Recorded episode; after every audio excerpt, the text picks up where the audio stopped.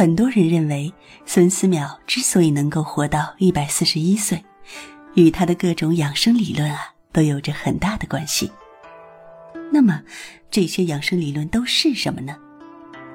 根据相关史料记载，在唐太宗即位后，曾经召见过孙思邈。这时啊，药王孙思邈已经七十多岁了。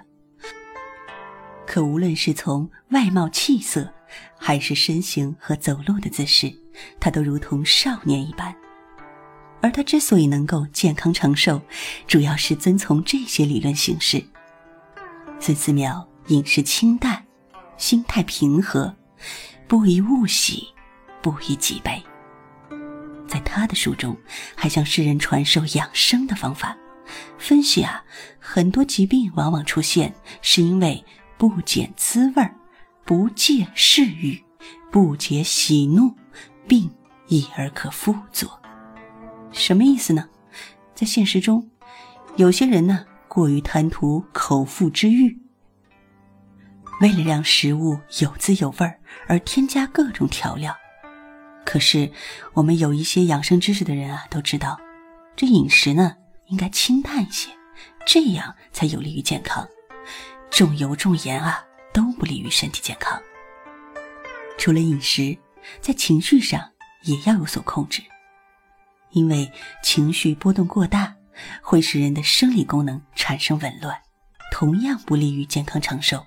孙思邈还远离世俗权贵，在他看来，似乎金钱与权力都不过是身外之物，更是养生之路的最大拦路虎。人。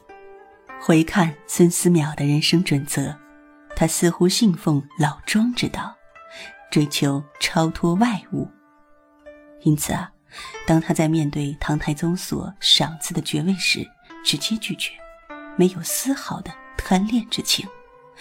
他仍然继续选择回到乡间治病救人。而对于那些所谓的神丹妙药，孙思邈也从不相信。甚至还嗤之以鼻。